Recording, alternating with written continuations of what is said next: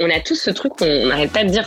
dans une entreprise, t'écoutes, t'as les oreilles qui traînent, t'entends tout le monde dire euh, j'ai pas, j'ai pas eu le temps de faire ci, là j'ai l'impression de courir derrière mon temps, j'ai pas le temps, j'ai pas le temps, j'ai pas le temps. Enfin, c'est vraiment un truc commun à tout le monde. Et pourtant, quand tu regardes un peu le comportement des gens, tu te rends compte que t'as beau dire que tu n'as pas le temps, les gens n'utilisent pas leur temps de façon rationnelle. Il y a des biais cognitifs de dingue dans nos modes de fonctionnement qui font que quoi qu'il arrive, même si on a conscience justement de courir derrière le temps, on fait des choses qui n'ont pas de sens d'un point de vue, euh, d'un point de vue gestion de notre temps. Le rôle d'un PM, c'est de faciliter, de prioriser, de décider, c'est pas de contrôler. Si tu veux absolument contrôler, tu vas finir par bah, être un bottleneck, quoi, donc être un goulot d'étranglement. Et surtout, ça fait qu'à la fin de la journée, quand tu passes tes journées à répondre à des questions, on t'a pingé, ou attendre, enfin, être participant dans des réunions où finalement tu es plutôt là pour écouter que pour intervenir, tu as passé ta journée à courir comme un dingue, et quand tu te poses à 19h et tu te dis, euh, ok, bah, qu'est-ce que j'ai fait? Concrètement, tu n'as rien fait. Et ça, c'est ça qui est le vrai problème. Quoi. Hello à tous et bienvenue sur Product Squad, le podcast et la communauté des product managers. Je suis Axel Souria et ensemble, nous découvrons une semaine sur deux avec mes invités l'univers produit. On découvre à travers leur parcours et témoignages les clés pour mieux comprendre le métier de PM, ce qui fait un bon PM et la réussite d'un produit.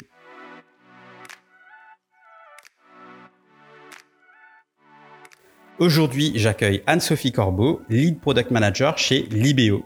Anne-Sophie, tout d'abord, merci de prendre le temps de, partager ton parcours et ton expérience de Product Manager sur Product Squad. Comment ça va? Eh bien, ça va hyper bien.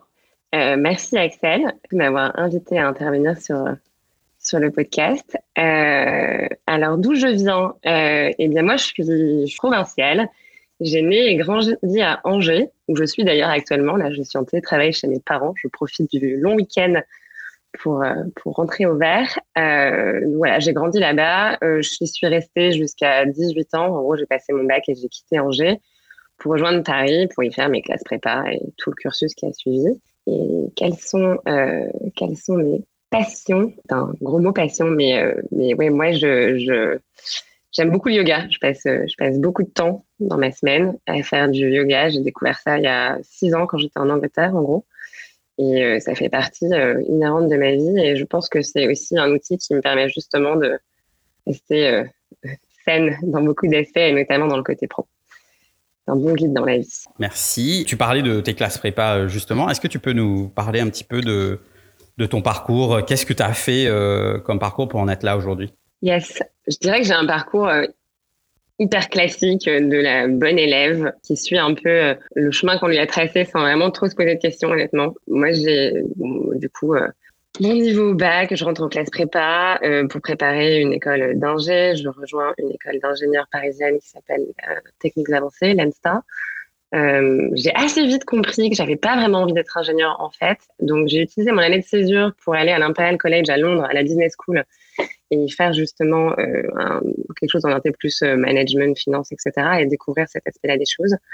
Et quand j'ai quitté l'école, euh, moi j'ai commencé dans le conseil. Donc déjà j'ai un peu un cursus, un cursus de tu sais pas ce que tu veux faire, on n'arrête pas de te dire de prendre telle ou telle option parce que c'est ce qui t'ouvrira le plus de portes. Et ça a été le cas pour les prépas, pour l'école et ensuite pour pour, euh, pour le premier job que j'ai fait, mon conseil en strat et en orga.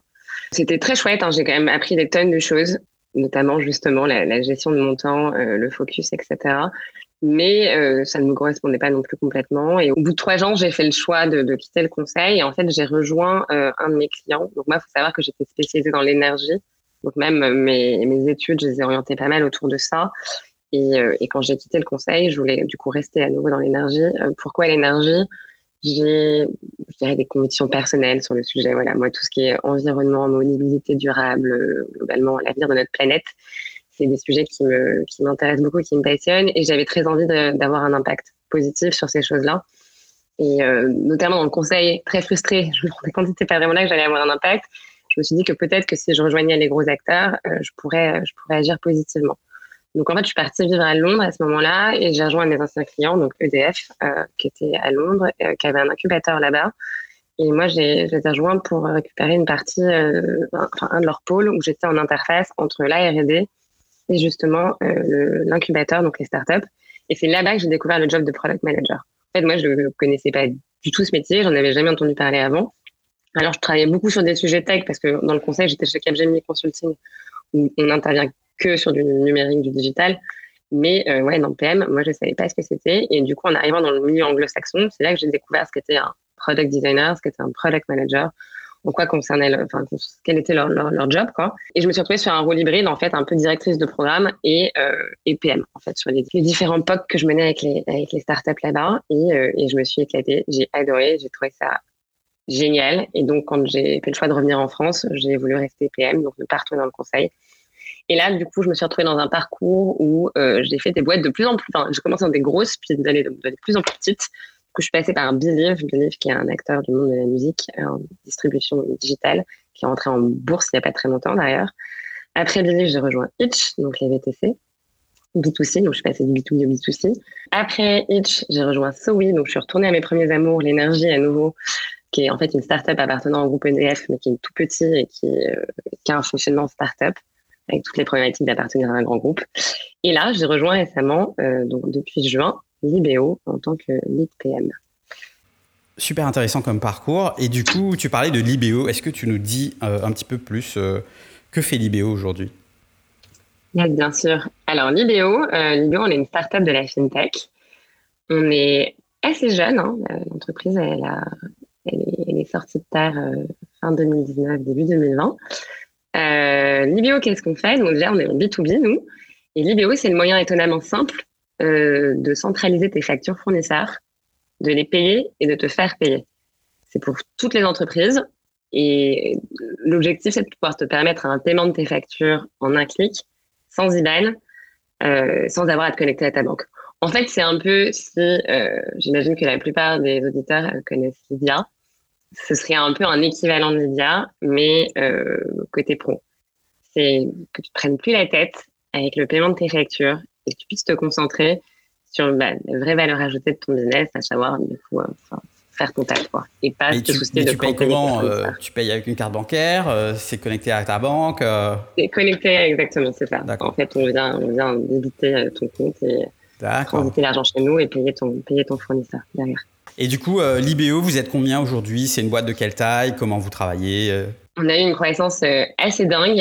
moi, je suis arrivée, tu vois, en, je passais mes entretiens en mois de février, on devait être 35. Je suis arrivée, on était, déjà 60, donc je suis arrivée début juin.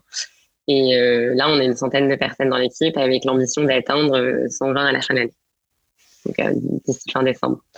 Donc ouais, ça, ça croît hyper vite, ce qui d'ailleurs apporte son lot de, de challenges euh, au-delà de, de, faire ton rêve de, de, de, PM au quotidien. Tu as toutes ces notions d'organe, de processisation, de maintenir la culture, qui sont des sujets absolument passionnants. Euh, qui viennent se greffer dans, dans l'aventure. Et du coup, euh, c'est peut-être une bonne transition. Tu voulais nous parler aujourd'hui de, de, de, cette notion de la gestion du temps euh, quand tu es product manager. Euh, qui, à mon avis, prend encore euh, une autre dimension quand tu es dans une entreprise qui est en train de croître euh, à vitesse grand V. Qu'est-ce qui, qu'est-ce qui, toi, te, te, passionne dans ce sujet? Qu'est-ce que qu'est-ce que tu aimerais partager avec la communauté aujourd'hui? Ouais, quand, quand il a été question là, de, de participer au, au, podcast, moi, il y a plein de sujets produits qui me passionnent. D'ailleurs, j'adore le podcast. Hein. Euh, il y en a beaucoup qui sont, il y a beaucoup qui sont déjà hyper bien traités dans le, bah, dans le podcast, euh, notamment tous les sujets autour de la discovery. Là, j'ai adoré spécial dédicace à, celui de Chloé Martineau et de Pauline Marolle que j'avais vraiment beaucoup aimé. Euh, mais moi, je me sentais pas spécialement légitime à aborder en profondeur une méthode ou une approche, tu un sujet pur métier produit. Après, la légitimité, c'est tout un autre sujet, on pourra en reparler à la fin. Euh, et je me suis dit que j'avais plutôt envie de choisir une thématique qui, ouais, qui me tient à cœur et qui, à moi en tout cas, personnellement, dans mon parcours, cristallisait vachement de, frustration par le passé. Et, euh, et, du coup, comme justement cette, notion de temps là, ça me, ça me frustrait beaucoup j'ai décidé de l'apprivoiser d'une certaine manière et du coup j'ai passé pas mal de temps à réfléchir, à tester des trucs, à lire et je me suis dit que ça pourrait potentiellement servir à d'autres PM et pas que d'ailleurs parce que la gestion du, thème, du temps c'est quand même globalement commun à tous euh, même si là, je vais l'aborder sous l'angle sous l'angle du métier de PM. Donc l'idée, c'est pas du tout de donner un truc en mode, tu vois, cinq, cinq solutions pour ne plus jamais avoir à courir derrière le temps, parce que pour le coup, si c'était le cas, si j'avais la solution. Bah moi, je suis preneur, hein, si euh, tu as cinq solutions. Euh...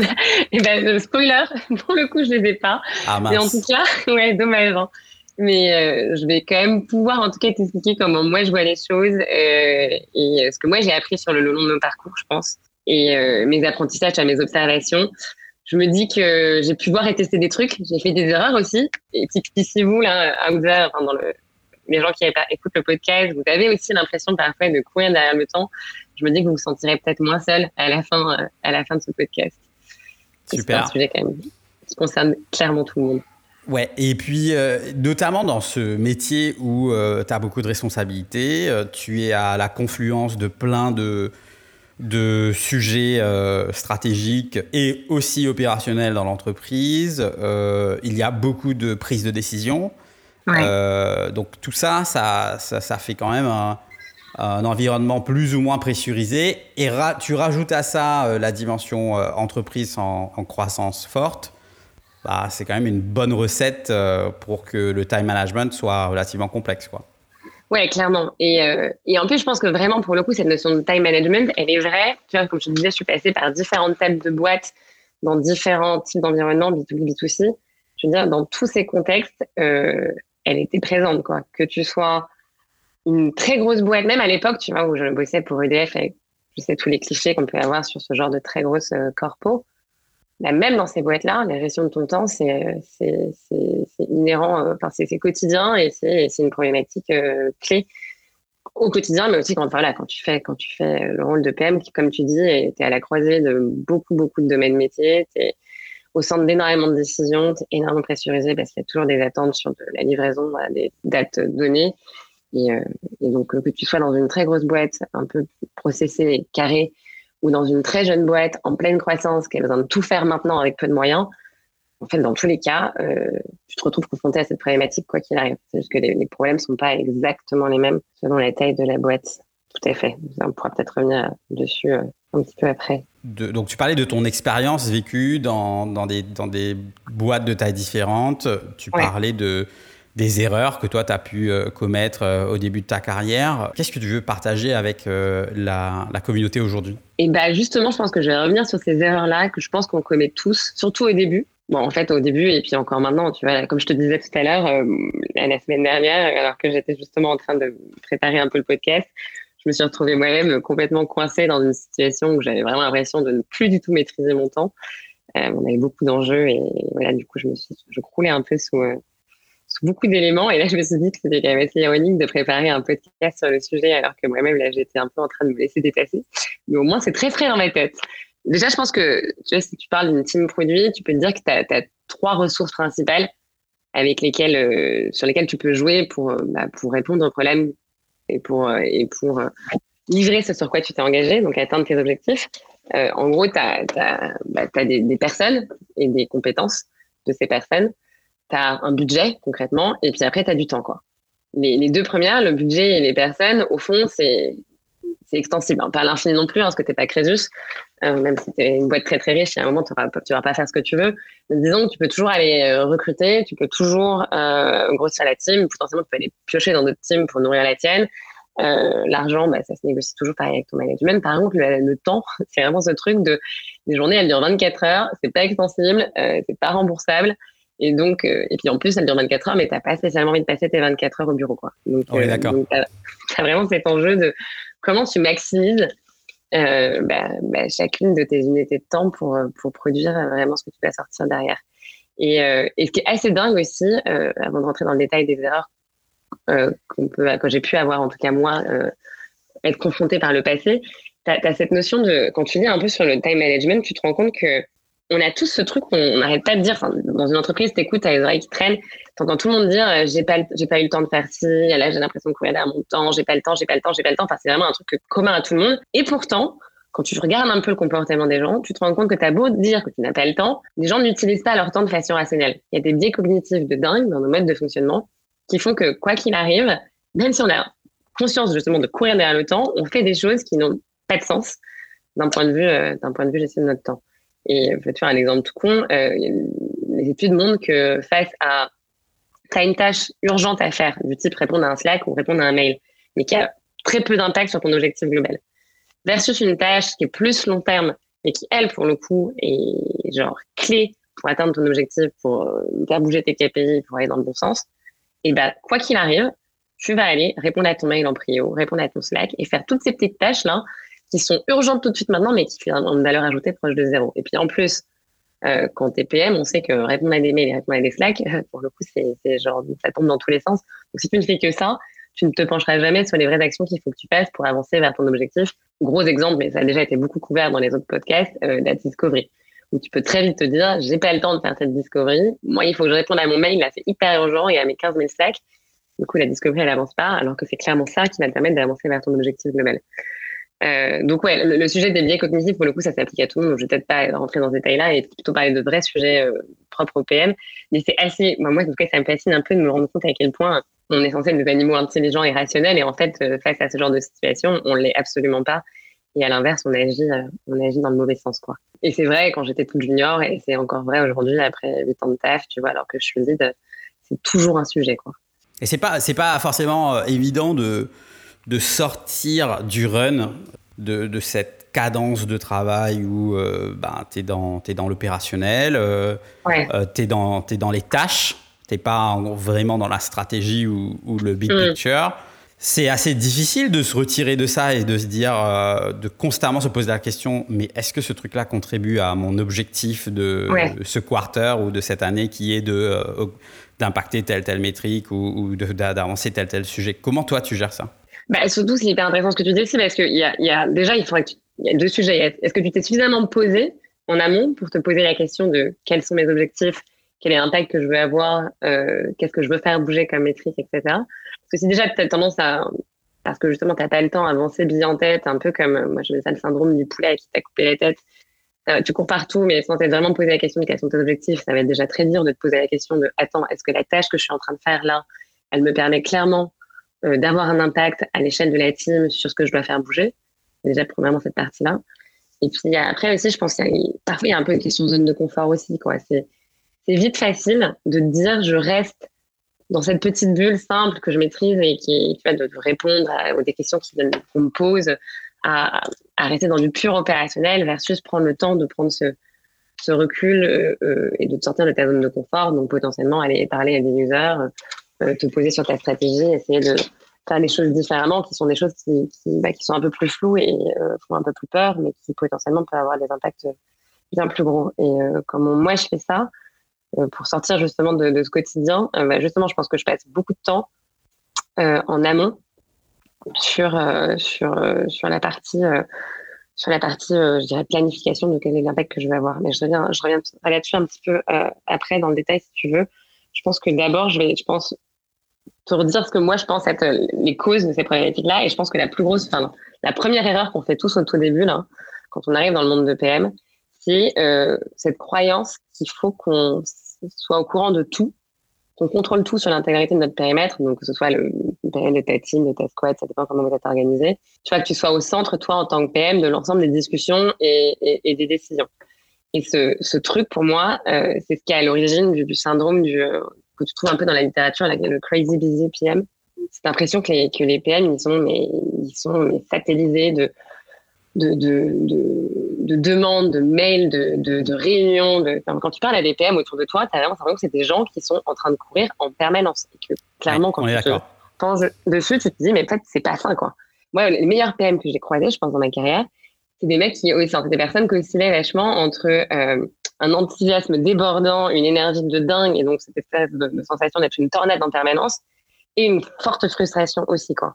Et je pense qu'on se perd un peu là-dedans, et, c'est vraiment commun à tous, et, c'est très lié à cette, en tout cas, cette première erreur qui est de, penser que tu peux tout savoir, tout contrôler sur ton périmètre. Et je pense que ça part d'une super bonne intention, qui est que, bah, justement, on t'a confié des objectifs, on t'a confié une team, ton product, euh, et donc, du coup, toi, euh, tu vas faire en sorte que ça fonctionne, et tu as un peu cette tendance à penser que si tu es au courant de tout, ça ne pourra que bien marcher parce qu'il n'y aura pas euh, d'éléments perturbateurs et tout va aller dans le bon sens. quoi. Tu vas limiter les imprévus, tu vas limiter les bugs que tu pourrais introduire et tu deviens malheureusement un peu un contrôle fric. D'ailleurs pour ça que je pense que j'aime pas trop moi l'adage qui dit que tu le PM c'est le CEO de la boîte. Je trouve que justement parler de CEO ça donne un peu cette impression qu'il faut contrôler, être au centre. Euh, en l'occurrence, je pense que c'est pas du tout le cas. Je pense que euh, le rôle d'un PM c'est de faciliter, de prioriser, de décider, c'est pas de contrôler tu veux absolument contrôler, tu vas finir par bah, être un bottleneck, quoi, donc être un goulot d'étranglement. Si tout doit passer par toi à chaque fois, on le voit assez vite fait. À moins d'être capable de te dédoubler, d'avoir un hologramme, je vois pas le moment où tu peux être dans trois réunions en parallèle. Et, euh, et ça un peu cet effet passe-plat. Je vois pas l'intérêt de voir toi parler avec ton data analyst, par exemple, puis après aller remonter les informations à ton développeur. Si tu mets simplement ton data analyst et le développeur dans la même pièce qui gère leurs problèmes, tu n'as pas du tout besoin d'être là potentiellement si c'est du pur opérationnel. Et, toi, tu te retires de ça et ça t'évite l'effet passe-plat. Tu n'as pas envie d'être juste une personne qui passe des informations, ça n'a aucun intérêt. Et surtout, ça fait qu'à la fin de la journée, quand tu passes tes journées à répondre à des questions on t'a pingé, ou attendre, enfin, être participant dans des réunions où finalement tu es plutôt là pour écouter que pour intervenir, cette impression de n'avoir rien produit à la fin de la journée. Tu as passé ta journée à courir comme un dingue, mais quand tu te poses à 19h et tu te dis, euh, OK, bah, qu'est-ce que j'ai fait? Concrètement, tu n'as rien fait. Et ça, c'est ça qui est le vrai problème. Quoi. Tu n'as pas pris le temps, quand tu es plus junior, je dirais, le temps d'écrire tes, tes specs, tu n'as pas pris le temps non plus de prendre le recul nécessaire pour te poser euh, justement sur tes chiffres, sur ta stratégie, sur ton organe, sur tes process, qui seraient des choses que tu devrais faire euh, de façon quotidienne versus t'asseoir dans une réunion et écouter des discussions qui ne te concernent pas directement. Donc concrètement, comment est-ce que je pense que tu peux éviter ça? Déjà, je pense qu'il faut en avoir conscience, quoi, de se poser la question de attends, est-ce que je cherche à tout contrôler? Est-ce que je cherche à être au centre de l'ensemble de ces discussions? Et une fois que tu as identifié un peu comment toi tu fonctionnais, je pense que pour moi, les grandes tendances qui peuvent éviter ça, c'est déjà la communication méga transparente. Euh, J'imagine que comme beaucoup de boîtes, enfin, les, auditeurs travailler dans des entreprises où on utilise des outils comme Slack. Slack, c'est super bien fait. Tu peux avoir des systèmes de channel, enfin de channel. Donc sur une thématique, une thématique donnée, sur une team donnée. Et tu peux aussi faire des MP. Moi, j'ai une politique qui est no MP. Quoi. Tu, tu, tu ne m'écris pas en MP. Et, euh, et si tu as des questions, tu les poses sur le channel de la team ou sur les channels thématiques MP pour message privé, je le, je le précise pour les auditeurs, euh, puisque euh, des gens pourraient se demander mais de quoi elle parle exactement, Sophie? Arrête pas de dire MP. Donc, effectivement, effectivement tu es dans une entreprise, tu utilises Slack, pas mal de gens qui écrivent des messages privés. Et c'est bien quand dans certaines entreprises, il y a une forme de gouvernance de comment tu utilises Slack. Et moi, je me souviens dans la dernière boîte où j'ai bossé, euh, il y avait une forme de règle implicite qui disait, euh, qui pour le coup était explicite parce qu'elle était euh, rédigée quelque part dans, dans, un wiki, mais qui disait pour promouvoir la transparence dans l'entreprise, essaye d'avoir toutes tes conversations dans des channels où sont, où sont les personnes concernées plutôt que de, t'envoyer des, messages privés. Et rien que d'avoir un, petit guideline sur ce genre de choses, ça, ça, peut aider. Et je pense que même si tu as la politique de ta boîte à ça comme politique principale, je pense que c'est aussi une question de discipline personnelle.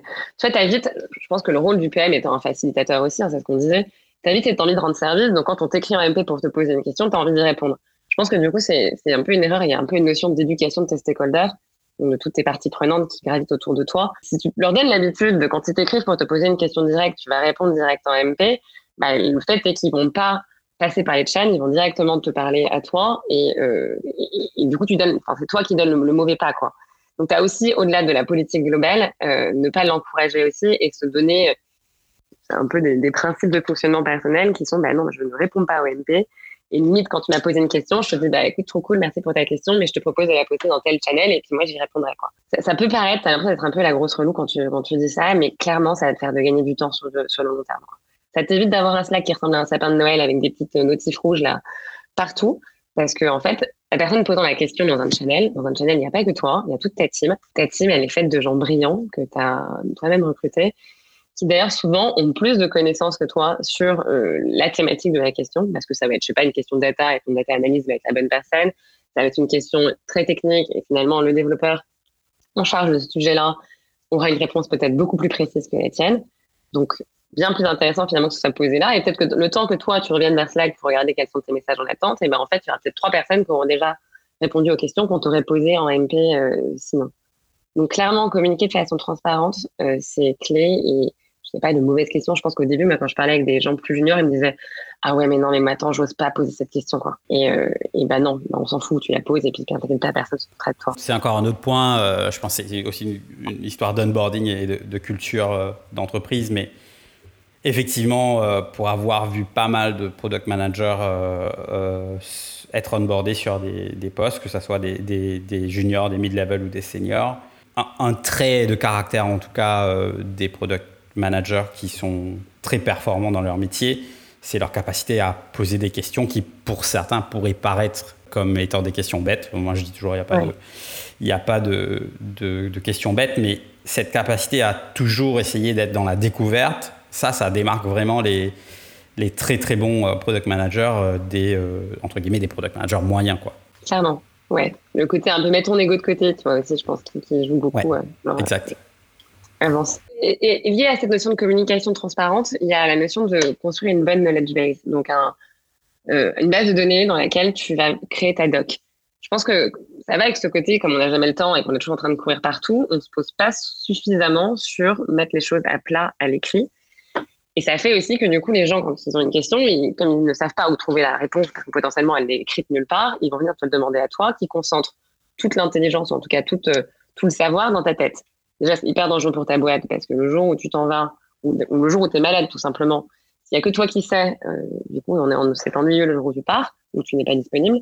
Mais surtout, ça fait qu'encore une fois, les gens vont tous venir te voir toi. Alors que si tu as construit euh, des espaces documentaires qui sont bien architecturés, donc bien organisés, faciles à naviguer, avec euh, des, des, notions de un peu question-réponse, avec les éléments principaux, en mode FAQ interne, tu pourrais peut-être voir ça comme ça, ou de la doc technique si c'est sur des sujets techniques.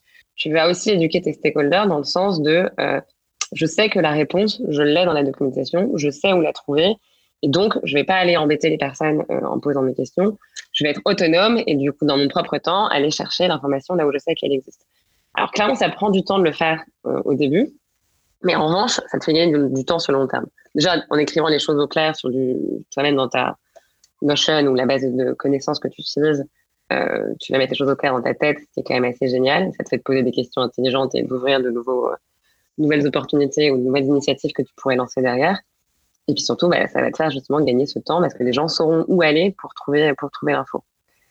Et je pense que le, et le troisième point que je mettrais un peu sur comment euh, justement sortir de cette notion de tout contrôler et devenir plus facilitateur, il y a aussi cette notion que moi j'appelle la guerre des territoires que j'ai vue dans pas mal des boîtes par lesquelles je suis passée, qui est que comme on a des organisations par squad qui souvent correspondent à des domaines fonctionnels, ou en tout cas à une thématique, euh, tu as un peu ce truc de euh, bah, ça c'est mon sujet quoi. C'est mon euh, c'est mon périmètre c'est mathématique du coup il y a y, une grosse initiative en cours il faut l'attaquer. Euh, elle tombe dans une team sauf que cette team elle a déjà un backlog de dingue d'autres priorités. Et bah, te dire que tu veux pas donner ton sujet à une autre team qui potentiellement elle aurait plus de bande passante et du coup pourrait l'apprendre c'est une énorme erreur il y a un peu ce truc de non non là c'est mon territoire donc c'est mon ma team qui va gérer le sujet bah c'est ouais non en fait oublie si euh, y a d'autres teams qui sont en interface avec toi, qui elles ont plus de bande passante et peut prendre un sujet majeur à l'instant T parce que eux sont disponibles, il faut savoir lâcher là-dessus et laisser le faire à côté parce que euh, bah, parce que ça te fera aussi gagner du temps, mais pour le coup pas qu'à toi, à toute la boîte. Donc éviter les gardes de territoire un max. Euh, la deuxième erreur après, après et c'est très lié à cette notion de vouloir tout contrôler, euh, qui part aussi d'une très bonne intention, hein, qui est la notion de vouloir protéger ta team euh, un max. Quand tu es PM, d'une certaine manière, tu es en charge d'une squad, d'une team. Euh, et l'agilité, alors moi je ne suis pas une énorme fan, hein, peut-être que tu comprendras dans le podcast, mais je suis pas une énorme fan de l'agilité, encore moins du Scrum. Et justement, je trouve que la, méthode au Scrum, avec cette notion de Scrum Master, là, elle a tendance, personnellement je trouve, à hyper infantiliser euh, ta team, tes développeurs ça les déresponsabilise un max. Et ça met du coup énormément de poids sur euh, ton PM, si c'est lui qui porte ce rôle, si tu pas un Scrum Master qui le porte à proprement parler, c'est ton PM qui va porter toute cette notion, moi j'appelle un peu la gestion de projet sur le delivery, quoi. qui est vraiment tous les, sujets qui sont pas du delivery au sens j'écris des lignes de code, mais vraiment qui sont la gestion des interfaces, euh, la gestion des dépendances, toutes ces, ces, résolutions de problématiques techniques, etc qui dans le Scrum sont portés par un Scrum Master et qui dans beaucoup de teams qui ne sont pas suffisamment riches pour avoir un Scrum Master, enfin, tout le monde n'a pas des boîtes énormes avec ce genre de rôle, c'est le PM. C'est le PM qui porte ce rôle-là. Et du coup, ça fait des PM qui euh, passent leur temps à faire du projet plus que du produit. Et ça, euh, bah, c'est euh, une énorme problématique et je pense est très présente dans beaucoup, beaucoup de boîtes. Je l'ai surtout vu dans les grosses, mais je t'avoue, je le vois encore aujourd'hui. Et je pense que c'est une énorme erreur. On recrute des développeurs euh, brillantissimes. Je ne vois pas pourquoi euh, on ne peut pas s'appuyer sur eux pour gérer la partie euh, projet de leur delivery. D'autant plus qu'en général, ils sont hyper chauds pour le faire. Et, ça renforce énormément leur ownership sur leur sujet. C'est-à-dire que si tu te dis que il y a plein d'approches potentielles, hein, mais que justement la gestion des dépendances avec des autres teams, la gestion des interfaces, c'est une personne dans la team qui le porte, que la en tout cas sur un certain périmètre, c'est eux qui le font, que toi, tu interviens juste en termes de validation en bout de chaîne, euh, que même la, rédaction des tickets potentiellement, la rédaction de tes specs, une partie de tes specs est aussi portée par la team. Toi, PM, tu vas pouvoir te sortir de cette, du delivery justement et te concentrer sur là où tu as vraiment de la valeur ajoutée, la phase d'opportunité assessment en amont et ta phase de discovery et ensuite ta phase de monitoring en fin de, fin de chaîne. En gros, tu peux te sortir du delivery pour te concentrer sur les autres éléments qui, à mon sens en tout cas, sont les, les, les domaines où le product manager a vraiment de la valeur ajoutée. À savoir se poser les bonnes questions, euh, rencontrer tes visiteurs et leur parler au quotidien pour bien cerner ton problème, et derrière suivre ta data pour être sûr que l'impact que tu as défini en amont est bien celui que tu vas atteindre euh, en bout de chaîne. Donc laisser le delivery pour moi à ta team, en discuter avec eux, bien sûr, ça doit être une discussion commune hein, et une organisation commune. Ça peut tourner aussi, que ça peut être toujours les mêmes personnes, mais, euh, se sortir du truc de je suis le papa de la team, je suis le papa des devs, quoi, c'est hyper infantilisant et ça ne servira à personne.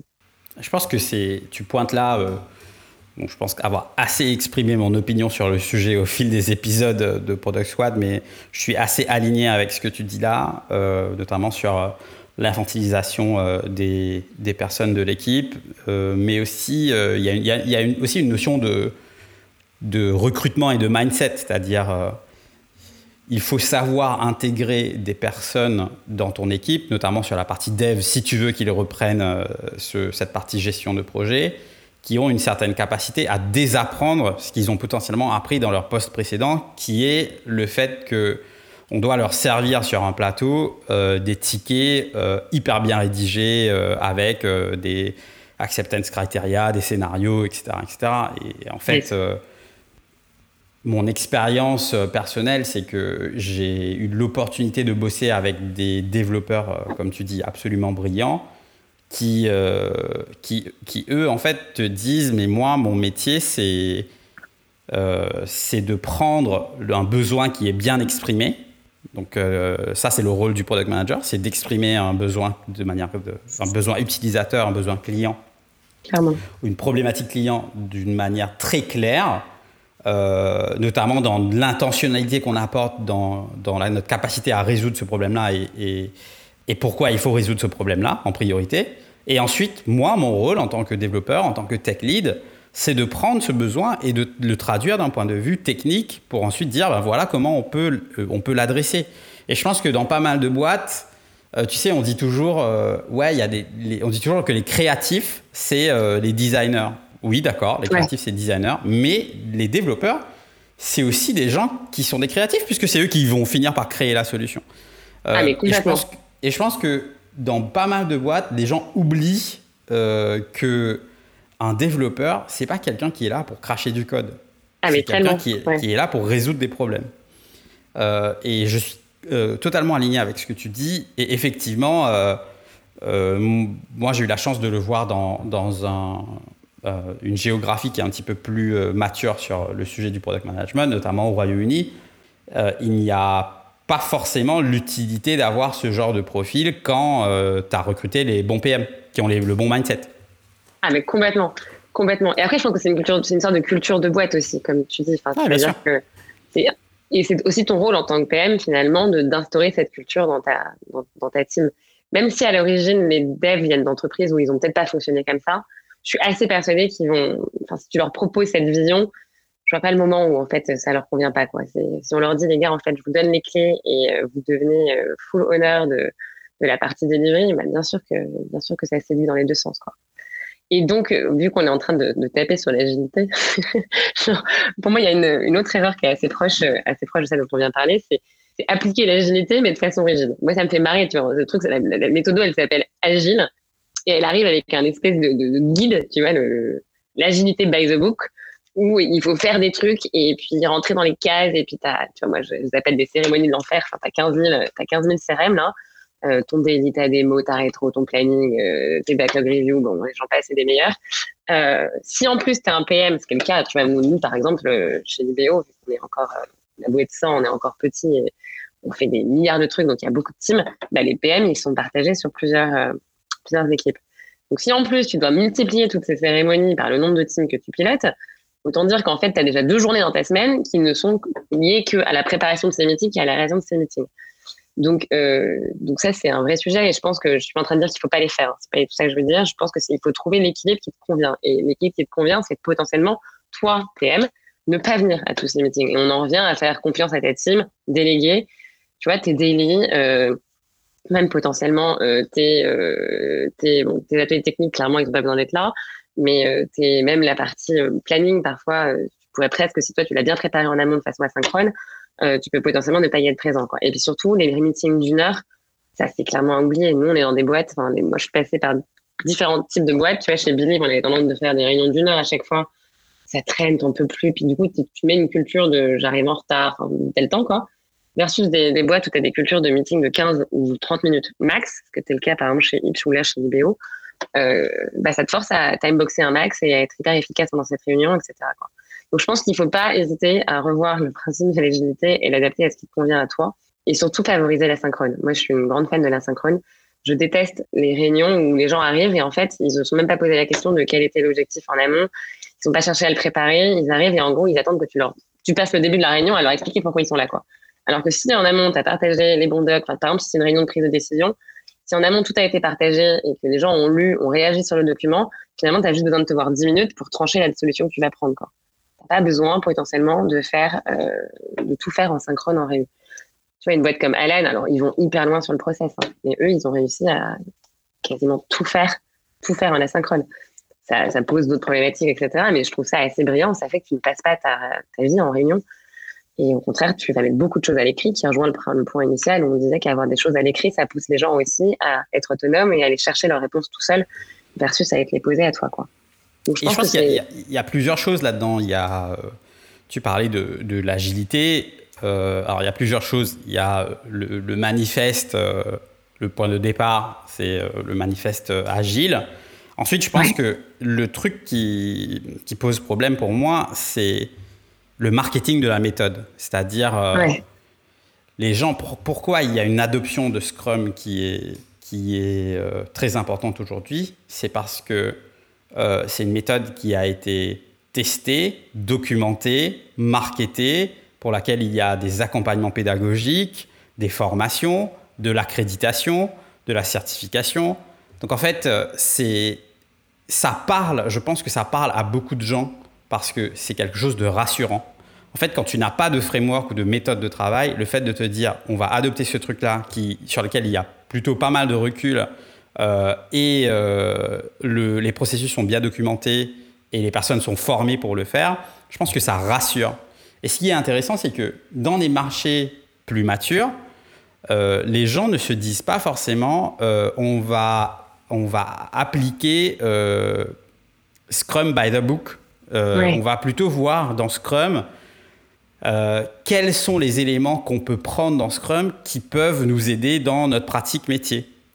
Euh, par exemple, il y a pas mal de personnes aujourd'hui qui expérimentent avec ShapeUp, encore une fois, nouvelle méthode. Et dans tout ça, il y a des modes aussi. Hein. oui, complètement, mais tellement. Tu as, la nouvelle méthode du moment, les gens l'expérimentent, ils se rendent compte que ça fonctionne pour eux, tant mieux. mais en fait, ce qui est intéressant, c'est c'est ta capacité à pas aussi être dogmatique de la méthode. Euh, dans, dans l'épisode qu'on a, qu'on a fait avec euh, euh, Pauline Bongrain d'Open Classrooms, elle disait, j'aime beaucoup sa phrase, elle a dit l'agilité ne doit pas justifier une rigidité de pensée. En fait, tu arrives en disant je veux être agile, et après tu dis ouais, mais je veux être agile, mais il faut que ça soit comme ça, il faut que ça soit comme ça, il faut que ça soit comme ça. Bah ouais, mais c'est, tu vois. Donc euh, ça fait partie de ces contradictions, euh, je pense que tu vois dans un marché qui est en train d'essayer de, de, se trouver. Donc on est dans cette phase-là. Pour moi, euh, en, notamment en France, les gens cherchent de quelle manière ils, ils, peuvent travailler. Mais en fait, le truc le plus important dans tout ça, c'est d'expérimenter des méthodes de travail et de voir qu'est-ce qui fonctionne et qu'est-ce qui ne fonctionne pas pour notre contexte particulier. C'est un, peu comme, c'est un peu comme le créateur du framework euh, des squads chez Spotify, qui dit euh, bah, je vais tester ce truc des, feature teams, je vais voir ce que ça donne, je documente le process, il publie euh, des, des, travaux sur euh, des choses qu'il a mis en place. Alors là, ça s'emballe parce que marketing de la méthode, c'est Spotify, euh, c'est sexy. Tout le monde dit non, mais attends, mais c'est des feature teams qu'il faut faire. Et le gars arrive plus tard et dit ouais, mais en fait, les gars, je me suis planté. Il y, a, il y a plein de trucs qui fonctionnent pas. Et ça, par contre, les gens n'ont pas vu cette partie-là. Ils n'ont pas reçu l'information sur feature teams. Ça ne fonctionne pas forcément. ah, mais complètement. Et, ce qu'il faut vraiment garder pour moi en tête, c'est prendre ce qu'il y a de bon dans les méthodologies documentées, tester, expérimenter et surtout se laisser du temps, de la place et toute la latitude qu'il faut pour dire mais est-ce que ça, ça s'applique à mon contexte, au contexte de mon entreprise et de mon équipe? Si ça ne s'applique pas, je, ne fais pas, je prends pas ce risque. Parce que dans tout ça, il y a de la conduite de changement et demander à ton équipe de constamment changer de manière de travailler, ça fatigue les personnes. Ça, ah, ça, impose une, certaine euh, fatigue sur les équipes et il faut juste en être conscient. Complètement. Et d'ailleurs, je trouve que c'est vrai sur globalement la littérature au, au, complet parce que il y a vachement. Aujourd'hui, tu trouves du contenu produit littéralement partout. Et tu pourrais passer des heures à lire de la théorie, à lire de la théorie et à, essayer de te l'appliquer de, genre à la lettre, quoi, parce qu'en fait, tu as des tonnes de, méthodos sur Medium, sur les, dans, les podcasts, dans les newsletters, dans, dans, les bouquins que tu lis. Et genre, si tu, tu peux essayer de juste suivre une, une guidance et te dire, je vais faire exactement comme ça. Mais, euh, mais en fait, ça marche pas. Et la vraie question, c'est pour moi, c'est vraiment d'agir, de passer entre de la théorie à l'action et de te poser la question au moment où tu agis, OK, qu'est-ce qui marche pour moi, qu'est-ce qui marche dans mon contexte? Et clairement, euh, clairement, c'est le cas, en tout cas, sur l'agilité, comme, comme on disait. Hyper d'accord avec ce que tu as dit. Et du coup, c'est lié un peu à mon, à, je dirais, à la quatrième erreur, euh, c'est l'excès de perfection. Je pense que euh, les profils de PM, c'est souvent des, tout cas, les profils de PM que je connais, c'est souvent des personnes qui sont passées par des cursus scolaires un peu, un peu élitistes, type grande école, que ce soit ingé ou business, il y a un peu un moule quand même, il faut le dire. ouais, mais, mais, ce qui est dommage aussi, bah, tu vois, la diversité dans le product, c'est un vrai sujet aussi. et, si on pense tous pareil et on a tous les mêmes méthodes et on a tous, enfin, concrètement, on a tous designé des, des produits qui ont fonctionné pareil parce qu'on a, on a tous le même type de cerveau, quoi. Et du coup, c'est propre à ces profils de PM où euh, bah, on aime, on a une attention de, de aux détails hyper exigeante. Euh, et euh, bah, moi, moi, la première, hein, tu vois, moi, pendant longtemps, j'étais une tarée sur le sujet. Genre, je, déteste les choses pas, pas carrées, même dans ma vie perso. Hein, donc, euh, donc, je pense que je sais très bien de quoi je, quoi je parle. Et tu vois, un exemple, par exemple, si tu fais des, des tartines de spec, parce que toi, tu aimes que ce soit écrit genre à la, à la ligne près exactement le comportement attendu, etc. Déjà, tu vas passer des heures carrées mais tu auras pondu un truc tellement gros que clairement tes devs, ils vont ouvrir ton ticket, ils vont même pas avoir envie de le lire, quoi, parce que bah, bah, c'est décourageant. Le truc, il fait, fait, des pages et des pages. et c'est infantilisant. Ouais, exactement. T'as perdu, quoi. À partir de là, t'as complètement perdu. Pareil, si tu passes des heures à rédiger un cahier de test couvrant soi-disant tous les edge cases possibles et imaginables, euh, d'abord, tu ne t'empêcheras jamais, c'est un fait, lâche l'affaire, en fait. Pour moi, il faut lâcher l'affaire. Bien sûr que tu introduiras des bugs. Enfin, je pense que oui, il faut l'éviter au maximum, hein, bien entendu, mais, mais tu feras jamais un truc euh, absolument nickel, carré et, hyper protégé qui n'aura aucun impact négatif, malheureusement. Donc, il y a un peu une notion de apprendre à lâcher prise là-dessus quand même, quoi. Ce qui est vrai dans le perso comme dans le pro, mais euh, clairement, euh, tu n'arriveras pas de toute façon à tout éviter. Et on en revient encore à ce point de s'appuyer sur ta team. C'est-à-dire que toi, peut-être, tu auras essayé de couvrir 80% des cas, et ben en fait, en bossant avec tes devs, eux, ils vont penser à d'autres choses que peut-être tu n'as pas, tu n'avais pas imaginé, tu n'avais pas expliqué, tu n'avais pas vu. Enfin, c'est la complémentarité dans la team en fait qui va faire, qui va faire la perfection. C'est pas toi PM qui doit tout faire parfaitement à la ligne. C'est parce que tu es une team et que tu es complémentaire et que les gens se répondent les uns les autres qu'à la fin tu auras quelque chose qui va qui va couvrir l'intégralité des cas et qui sera aussi nickel que possible. Et puis surtout, je pense qu'à un moment il faut oublier. Enfin, toi, es, en tant que PM, tu es, tu es garant du résultat, tu es garant de l'outcome, tu es garant de, comme on dit, de l'impact que tu vas avoir sur ton utilisateur, sur ta boîte, sur ton, sur ton produit. Tu n'es pas garant de comment tu as eu cet impact. C'est-à-dire, d'une certaine manière, on s'en fout un peu du process que tu vas prendre pour y arriver. On s'en fout si tu n'as pas fait des specs parfaites, absolument nickel, à la ligne près, si dans les faits, l'impact qui était attendu est, présent. Quoi. Et tu as réussi à l'avoir sans te cramer, bien entendu, en, cours de route je pense que euh, lâcher un peu, voilà, lâcher prise un peu sur, le process et vraiment se concentrer encore une fois sur ce, résultat que tu veux attendre, ce qui demande notamment du coup de se poser la question sur quel est le résultat que je veux atteindre, bien entendu. et s'appuyer sur ta team à 2000%. Et ça va un peu avec cette notion de Pareto. C'est souvent se poser la question de comment, avec 20% des efforts que je vais fournir, j'arrive à couvrir 80% euh, bah, des cas d'usage ou en tout cas de l'impact que je veux, que je que je veux atteindre. Et donc, le, la dernière problématique que j'ai en tête, qui est aussi, je pense, très propre à ce rôle, de, au profil hein, qu'on recrute pour faire du PM, c'est un peu le côté dire oui à tout. Euh, on a, enfin, les PM, c'est souvent quand même des gens, enfin voilà, tu as une forme d'empathie assez forte dans ce métier. En tout cas, moi personnellement, je pense que c'est nécessaire d'être un empathique euh, pour euh, être un bon, un bon PM. Euh, et puis, tu as ce profil de gars hyper enthousiaste, euh, qui a toujours envie de tout faire, qui est hyper motivé, qui est hyper curieux. Enfin, voilà, c'est en tout cas, moi, quand je recrute, c'est ce que je cherche.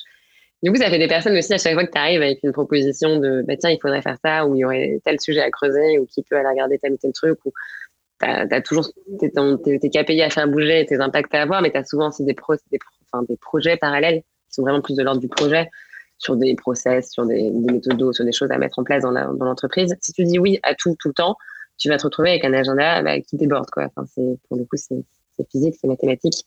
Euh, donc, on en revient à la notion de prioriser. Et notamment, je pense que si tu es plus junior déjà, je pense que concentre-toi sur dire oui à ce qui te chauffe vraiment, quoi. Plutôt que de dire oui à tout parce que tu penses que si tu dis non à un moment, on va venir te taper sur les doigts.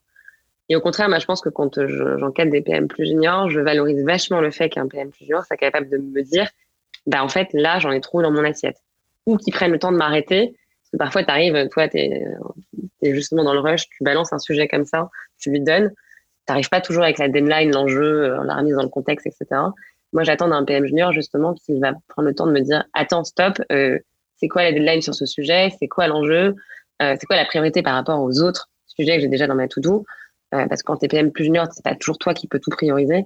du coup, tu dois attendre ça de ton, de ton manager, en tout cas de la personne qui t'encadre. Euh, et après, quand toi-même, tu es un PM plus senior et que c'est toi qui priorise, euh, il y a un vrai sujet sur mieux gérer, mieux gérer tes timelines, mieux gérer tes engagements. Je trouve que quand tu observes justement des PM agir, on a cette tendance à se, à se charger nous-mêmes. En fait, on se met dans la seringue tout seul. C'est-à-dire que on est toujours en train de s'engager sur des deadlines au fond de nous où on sait très bien qu'on n'arrivera pas à les atteindre. Et on a un peu de mal, je pense, et ça va peut-être avec le côté bon élève, hein, mais à demander plus de temps ou plus de moyens pour atteindre nos objectifs. Alors que je pense que c'est vraiment en faisant ça que tu arriveras à être efficace et à, bah, à livrer, à livrer ton, faire atteindre tes objectifs. Encore une fois, on y revient encore. Donc, je pense qu'il y a un vrai sujet sur euh, euh, déjà quand tu poses tes deadlines, quand tu fais tes estimations, etc. avec ta team. Moi, je, rajoute toujours un petit overhead par-dessus parce que je sais très bien que, euh, pour le coup, ça fait partie des biais cognitifs dont on parlait au début ça a été prouvé scientifiquement également, que euh, malgré le fait qu'on a conscience qu'on n'aura pas le temps de faire ce qu'on est en train de s'engager à faire dans les temps impartis, on le fait quand même. c'est, humain manifestement. Donc euh, moi j'ai tendance à toujours ajouter sur mes estimations euh, un overhead entre ouais entre 10 et, 20 et, et, puis voilà, se rappeler que souvent, je ne sais pas quels sont les produits dans lesquels vous bossez, mais on ne sauve pas des vies, rarement des vies. Et prendre un peu plus de temps, ça va nous permettre de faire de la meilleure qualité, euh, ce qui est aussi un véritable enjeu parce que dans la notion de perte de temps, on en revient sur cette notion de MVP pour aller très vite pour livrer quelque chose sur le marché, mais si derrière tu as fait des, pris des décisions qui vont un impact plus long terme et que du coup tu as un revers de médaille, un revers de boomerang qui est que tu vas te retrouver à devoir gérer des tonnes de bugs euh, dans la foulée derrière, bah, tu auras peut-être gagné du temps à l'instant T, mais derrière par contre tu vas en chier et, euh, et de façon même parfois plus, plus impactante parce que ça avait pris un peu plus de temps pour faire les choses. Donc je pense qu'il y a un enjeu à savoir dire non et à prioriser les sujets clés et aussi à savoir demander plus de temps et aussi à savoir s'arrêter en disant bah là il est temps de recruter aussi. Parce que tout seul à tout faire euh, trop longtemps, c'est bah, ouais, c'est très cool au début, puis à un moment quand même tu vas finir par exploser. C'est aussi un, vrai fait d'avoir dire là je, je suis plus euh, je peux plus je peux plus tout seul quoi. Surtout dans les, si on en revient à la notion de taille de boîte, moi ce que j'ai beaucoup vu dans les dans les scale-up, on passait en war mode. Tu vois, c'est là, il y a un, un énorme enjeu. Tu as, un concurrent potentiellement qui vient de sortir euh, une feature de ouf qui répond à une problématique qu'on avait tous et on sait très bien que là, putain, s'ils arrivent à tacler ça, euh, bah, bah, ils vont prendre une avance de dingue sur le marché. Donc, boum, toi, es en mode, il faut absolument qu'on les rattrape. Euh, le War Mode, ça marche trop bien. En plus, tu as un côté émulation, ça. Il y a une effervescence. ouais, C'est hyper excitant, c'est trop cool. Mais par contre, le War Mode, ça peut pas durer trois mois, quoi. Ouais, c'est hyper épuisant. Oui, c'est ça, exactement, pour tout le monde. Et puis je pense qu'en plus, on bon, il y a des profils aussi différents. Il y a des gens qui réagissent très très bien à cette notion de pression euh, très intense sur une durée un peu courte. D'autres qui, au contraire, vont perdre leurs moyens alors que c'est des personnes, encore une fois, brillantissimes. Donc le war mode, c'est cool. Je pense que notamment dans les scale-up, il faut y avoir euh, recours parce que c'est inhérent à l'organisation et à, au mode de fonctionnement de ce taille d'entreprise. Par contre, les war modes de deux mois, c'est genre non, ça ne marche pas quoi. En plus, ça affecte. Ça... Le war mode, c'est le mode de fonctionnement par défaut. Là, ça... Ouais, mais c'est exactement ça. C'est l'implosion de la boîte assurée, ouais. Bah, je, l'ai vu, quoi. Je l'ai vu pour le coup. Et, et, à la limite, tu vois, que, que les cofondateurs sont en war mode infini parce que bah, c'est leur bébé. Et j'ai envie de dire pourquoi pas, mais tu peux pas le demander, tu peux pas l'imposer à ta team. Ça crée, bah, après, ça crée du turnover derrière et puis ça te met dans d'autres problématiques. Si tu perds des gens, il faut les recruter. Recruter, ça prend un temps fou. Donc, euh, voilà, faire attention à ça. Je pense que parfois, il vaut mieux se dire, bon, bah, OK, on lève un peu le pied va privilégier peut-être un peu plus la qualité à l'urgence. Euh, derrière, euh, derrière, ça ira. Euh, tout le monde t'en remerciera et tes users, potentiellement, les premiers. Versus avoir une demi-feature qui ne répond pas vraiment à leurs attentes. Quoi. Donc, donc, vrai sujet. Du coup, ce qui est très proche de la notion de, de priorisation. Euh, qui clairement, on disait, le PM c'est un facilitateur. C'est quelqu'un qui prend des décisions, c'est quelqu'un qui priorise. Quoi. Et euh, moi, pour moi, le job du PM, c'est vraiment de définir la stratégie et de maîtriser ton exécution. Je dirais que quand tu es plus PM junior, on va surtout te demander de maîtriser l'exécution. C'est là qu'on te demandera peut-être d'être un peu plus dans le process, etc. Et plus tu vas, plus tu vas évoluer, et plus qu'on va te demander, c'est de, entre driver l'exécution et de définir ta stratégie. Et, le temps, pour moi, que tu dois passer, enfin, quand on parle de time management, quoi, ton temps, tu dois surtout le passer là-dessus, quoi. Sur ce, plusieurs fois pendant nos échanges, on parlait de, de, maximiser finalement l'effort que tu vas fournir pour atteindre ton objectif, bah, du coup, ça te demande de te poser sur quel est cet objectif. Bah, D'ailleurs, euh, pour ce genre de conversation, euh, si euh, les auditeurs cherchent un petit framework pour savoir comment avoir ce genre de conversation avec leur leadership ou d'autres personnes au sein, de l'entreprise qui permet de recentrer la conversation sur quel est le réel besoin ou l'impact que ça peut avoir pour les utilisateurs finaux, euh, Pierre Fournier a récemment proposé euh, un framework qu'il a appelé en tout cas les, Product Logical Levels, ce qui permet de, euh, monter dans différents niveaux de la conversation pour comprendre ben, quel, est le, besoin, quel est le contexte derrière et, qu'est-ce qu'on essaye de qu'est-ce que la personne en face de nous essaye de nous dire. un framework qu'il a construit notamment par son expérience sur euh, la programmation neurolinguistique, euh, l'analyse transactionnelle, la CNV, etc. Donc euh, un, framework plutôt, plutôt pertinent pour ce genre, ce genre de sujet.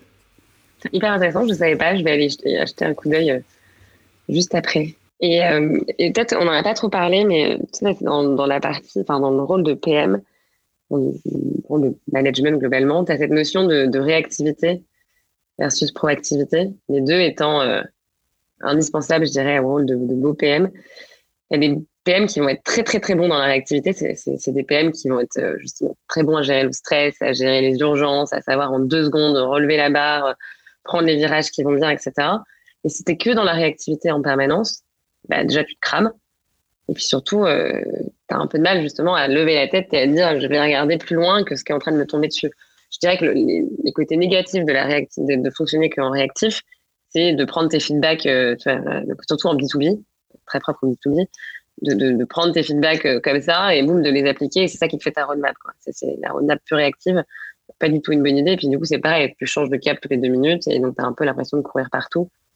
Versus l'approche proactive qui, elle, te demande beaucoup plus de te poser. Ben, on en revient encore à une raison, hein, mais sur qu'est-ce que tu veux faire, pourquoi tu veux le faire, comment tu veux le faire, de l'avoir bien priorisé en amont par contre, si tu ne fais que ça et que tu ne fonctionnes que de façon proactive, tu vas être très perturbé quand justement bah, des problématiques arrivent, euh, un enjeu clé, un changement de stratégie. Dans des marchés très régulés, par exemple, comme celui de, de l'IBO, qui est quand même sur le marché de, bah, bah, des finances, quoi. ou même dans le marché de l'énergie, où moi j'ai beaucoup pété, qui est un marché extrêmement régulé aussi. Parfois, en fait, c'est le gouvernement, enfin, c'est le, président de la République, en fait, qui va te dicter, ta, dans l'énergie en tout cas, ta roadmap parfois. Si tu ne fais que du proactif et tu ne sais pas gérer cette part de, réactif nécessaire, ça va aussi être compliqué. Donc, c'est comment trouver le, juste milieu entre les deux. Et, c'est aussi lié à qui tu es en tant que personne. Par exemple, euh, un truc que j'ai adoré, tu vois, quand je suis arrivée chez DBO, euh, Pierre-Antoine, notre le CPO, il nous, fait passer le, le MBTI. En gros, il nous fait faire un test de MBTI. Je sais pas si vous voyez ce que c'est le MBTI, mais en gros, c'est un, test euh, psy qui te fait, qui te donne un peu ta personnalité sur, quatre variables. Et en fait, c'est hyper intéressant de savoir comment tu fonctionnes. Il n'y a pas de bon ou de mauvais profil, en fait, mais c'est comment est-ce que toi, tu fonctionnes, qui tu es. Est-ce que justement, d'ailleurs, tu vas plutôt être un type réactif ou un type proactif et Je pense que c'est hyper important de le savoir. Il n'y a que en sachant comment tu fonctionnes que tu arriveras à gérer ton temps et à t'organiser de la manière qui, toi, te permet d'être confortable. Il y a des gens, ils sont peut-être hyper à l'aise à être en réactif permanent et justement à courir partout. Après, je pense personnellement que ce n'est pas viable sur le long terme. Mais ouais, il y a quand même une notion de, de, de savoir comment tu fonctionnes et comment fonctionne ta team aussi au global. C'est-à-dire que si toi, tu es le seul à avoir un type de profil et que les autres sont tous à l'opposé de toi, ça va être aussi parfois très compliqué de fonctionner ensemble. Donc avoir une bonne notion de comment ça fonctionne d'un point de vue euh, je dirais plus euh, ouais, framework euh, psychologique, c'est, je pense, euh, assez clé aussi. Et peut-être pour finir là-dessus, je dirais que je regardais les chiffres il n'y a pas si longtemps que ça. Je ne sais pas si ça vous parle de deep work, mais c'est vraiment cette notion de, comment te concentrer vraiment sur ce que tu fais. On vit dans un monde où on est interrompu et on switch d'une tâche à une autre toutes les trois minutes. Genre, c'est quand même ouf. Et je pense qu'il suffit juste de l'observer. Là, de regarder un peu comment on fonctionne, mais c'est exactement ça. C'est-à-dire que tu te concentres en général pas plus de trois minutes. Et les chiffres montrent que si tu veux revenir, te remettre dans le sujet, il faut 23 minutes. Déjà, rien qu'avec ces deux chiffres, tu te dis qu'il y a quand même une problématique. Et qu'en plus, apparemment, près de 50% de ces interruptions, genre 44% d'entre elles, euh, sont de notre propre fait. Donc, c'est-à-dire que c'est toi qui volontairement vas regarder ton téléphone, avoir laissé tes notifications Slack, euh, tes notifications mail, ou autoriser le fait que tes collègues peuvent venir te voir à ton bureau et te, et te, te solliciter là-dessus, le télétravail peut vachement aider les jours où tu veux vraiment focus. Reste chez toi à la limite. Euh, ça t'évitera de te faire perturber trop.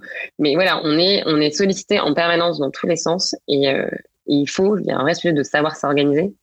Du coup, tu me demandes de savoir comment on fonctionne, hein, et de savoir organiser ses journées au-delà de toutes les erreurs dont on a parlé et qui sont plus des erreurs de fonctionnement pur produit. Là, c'est du, ce que je dis, c'est vraiment valable pour tout le monde. C'est, c'est comment toi tu fonctionnes. Je sais pas, est-ce que tu es plus efficace le matin, est-ce que tu es plus efficace le soir, est-ce que tu as plutôt tendance à avoir besoin de te mettre dans ta bulle pour avancer, etc. Tout ça, il faut que tu le saches parce qu'il faut que tu le planifies d'une certaine manière. C'est-à-dire que tu vas avoir bloqué du temps, du temps dédié à certaines tâches. Potentiellement, tu te dis, bon, bah, Slack, je vire toutes les notifications et je dis qu'entre telle heure et telle heure tous les jours, c'est le moment où je vais mes Slack et j'y réponds. Même chose potentiellement sur tes mails ou quand tu prévois de faire tes specs ou quand tu prévois de faire ta discovery, tu vois. Quand les gens n'arrêtent pas de dire j'ai pas le temps de faire la discovery, bah en fait si tu la planifies et si du coup ça devient une forme de routine, et ben, tu auras le temps de le faire. des trucs comme aussi simples que de regarder tes, sessions Hotjar, par exemple, regarder tes sessions utilisateurs qui sont des recordings, enfin des enregistrements de ce que fait ton user sur ta, sur ta plateforme. Ben, c'est pareil, en fait, si tu l'as prévu à un moment de la journée où tu sais que tu as moins besoin d'être focus parce que tu n'es pas en train de produire, mais que c'est quand même des choses intéressantes, juste planifie-le. Ça va peut-être pas avoir un impact tout de suite maintenant, mais par contre, ça en aura un impact interne et du coup, tu vas plus être dans la maîtrise de, de, ton, de, ton, de ton planning. Et dernier point peut-être, c'est justement dans cette notion de maîtrise de ton planning, pour moi, il faut aussi planifier et enfin, planifier ta déconnexion. Quoi. Genre, cette gestion du temps, tu ne peux pas la penser sans ton équilibre pro-perso. Comme on disait, les PM, c'est des mecs qui courent, euh, qui courent beaucoup après le temps, tout le temps.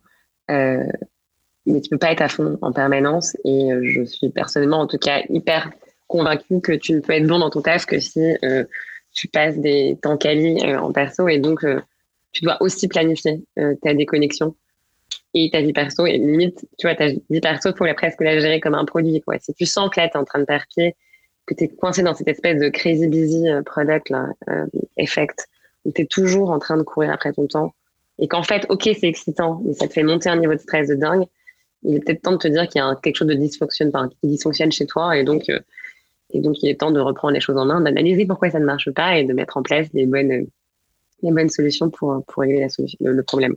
En fait, c'est faut planifier le temps où tu planifies rien, quoi. Tu vois, c'est. exactement ça. Mais ça paraît dément, mais c'est nécessaire. Ouais, c'est hyper important pour. Euh, bah, surtout dans. Aussi pour la santé mentale, euh, je pense que c'est assez exactement. clé parce que tu es dans un métier où tu es tout le temps sursollicité.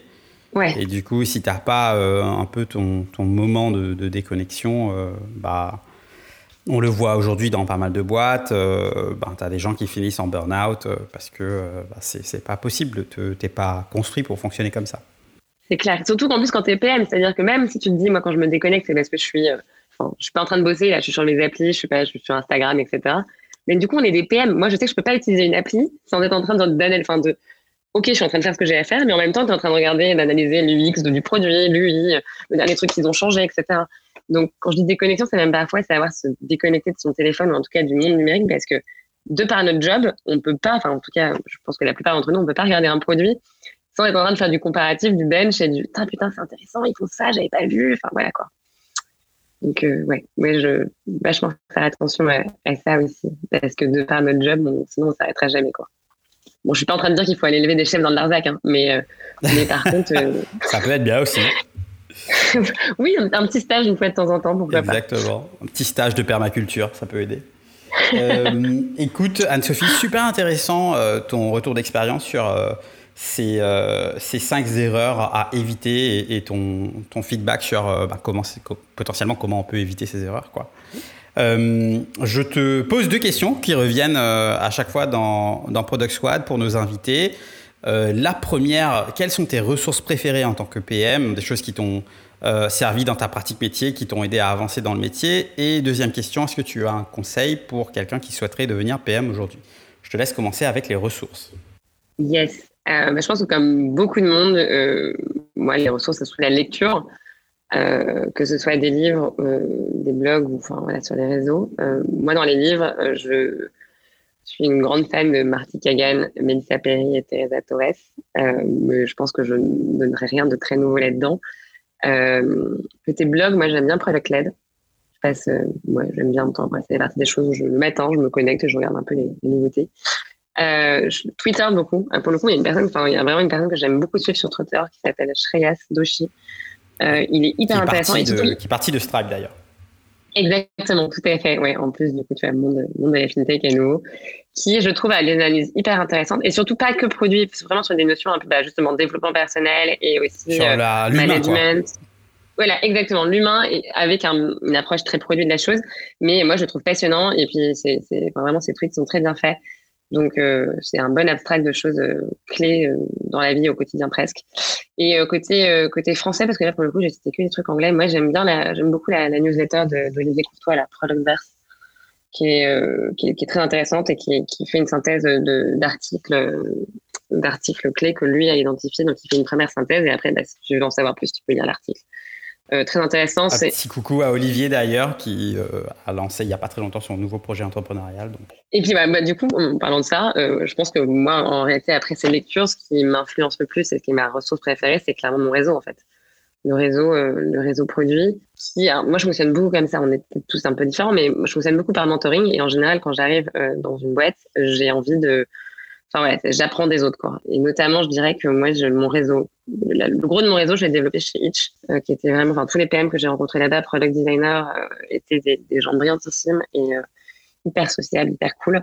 Et donc, j'ai gardé un très bon contact avec ces personnes-là et grâce à aux échanges avec eux, je rencontre aussi d'autres PM, etc. Donc, clairement, ne pas avoir peur de cultiver son réseau, de maintenir les liens, même quand on a quitté sa boîte, de rester hyper curieux euh, c'est indispensable. Et surtout, voilà, de, je pense, en tout cas, quand on arrive dans une boîte, de se poser la question de comment on va pouvoir continuer à apprendre des personnes qui sont là.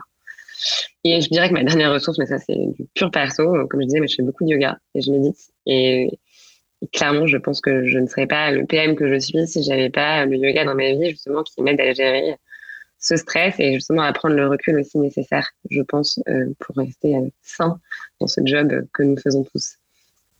Euh, et le conseil pour quelqu'un qui souhaiterait devenir PM aujourd'hui, euh, bon, tout le monde a toujours dit, enfin, je, sais que c'est quelque chose qui revient tout le temps, mais le côté, bah, il faut se lancer, il faut arrêter, entre guillemets, arrêter la théorie et vraiment partir dans la pratique.